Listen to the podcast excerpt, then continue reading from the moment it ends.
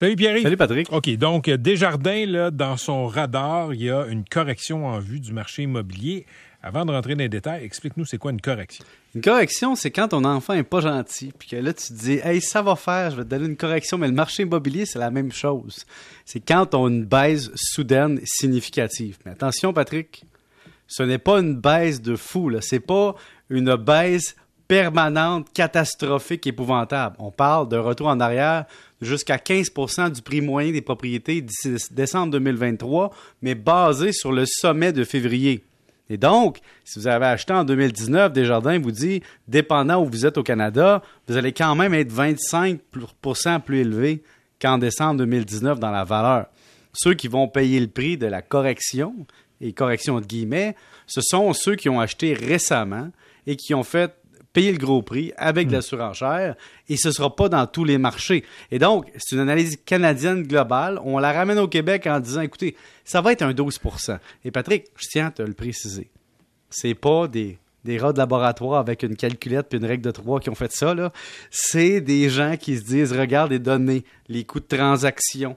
Euh, à travers le Canada, on regarde les courbes. Puis là, on additionne à ça taux euh, hypothécaire élevé, euh, test de résistance pour emprunter, euh, fin ou demi-fin de pandémique. Et donc, on dit dans le rapport économique, les mouvements drastiques qu'il y a eu pendant la pandémie vont être dans l'autre sens, moins forts, mais dans les mêmes proportions aux régions. Et donc, par exemple, s'il y a une région qui a une surenchère majeure pour aller dans un lieu de villégiature puis des, des surpaiements forts, bien, cette région-là aussi va baisser en prorata de ce qu'elle a augmenté.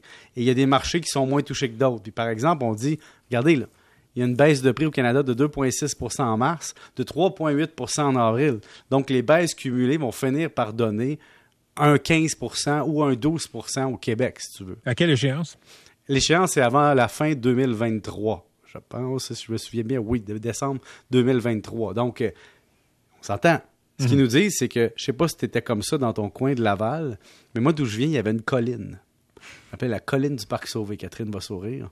C'est quand on a creusé un petit canal dans la ville, on a tout mis les déchets là, puis on a mis des arbres dessus, puis on a dit c'est la montagne. Avec une croix. Avec une croix, puis on a dit que c'était la montagne d'un géant, n'est-ce pas, Catherine? Exactement, c'est une légende. Et, eh il y avait une légende. Et donc, quand on vieillit, on se rend compte que c'est pas vrai, mais que quand tu arrives au sommet de la montagne, après ça, tu redescends de l'autre bord. le, lien avec ben, je, te le dis, Patrick, c'est un peu comme la courbe de la vie. OK, on est au sommet de la montagne de déchets. On est au sommet de la montagne, pas de déchets, mais de l'immobilier en février, selon Desjardins, février-mars, puis là, on est en mai. Fait qu'on commence à descendre. un peu comme Jésus, tu fais des paraboles. Mais en fait, Jésus a transformé l'eau en vin, tu le savais, hein? Ben, Probablement que c'est juste quelqu'un qui avait pris du LSD dans la gang, puis finalement, c'était pas ça du tout. Mais si je reviens à mon analyse, l'autre affaire qui est très intéressante, c'est de dire, regardez, là, si vous avez acheté à fin 2019, début 2020, vous êtes quand même un gain net. Et c'est pour montrer que l'immobilier, c'est un peu comme les marchés euh, boursiers. Tu ne vends pas ta maison chaque jour, mais il y a des fluctuations de valeur. Et Patrick, ils font lien avec euh, l'épargne. Tu connais, c'est mon mot préféré, ça, après mhm. économie. Mhm. Et après REER. Et épargne, tu sais, ça a souvent tenu, depuis 2008, là, on se tenait au Canada, tu sais, 5, 4, 3, 2, 5, 4, 3, 2. Ça, c'était notre pourcentage, notre taux d'épargne des ménages. Et quand on est arrivé dans la pandémie, pang! C'est pas qu'on est devenu des gens responsables. On dépensait plus, puis l'argent rentrait un peu pareil. PCU, aide, PCRE, subvention gouvernementale. On a monté des fois jusqu'à du 20, 25, 30% au Canada de taux d'épargne.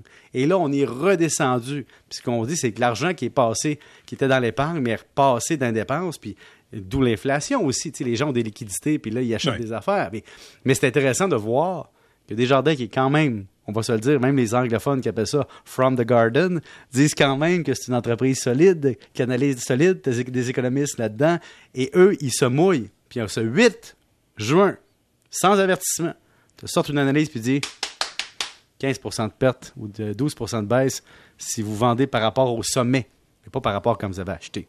Ils nous disent de ne pas paniquer.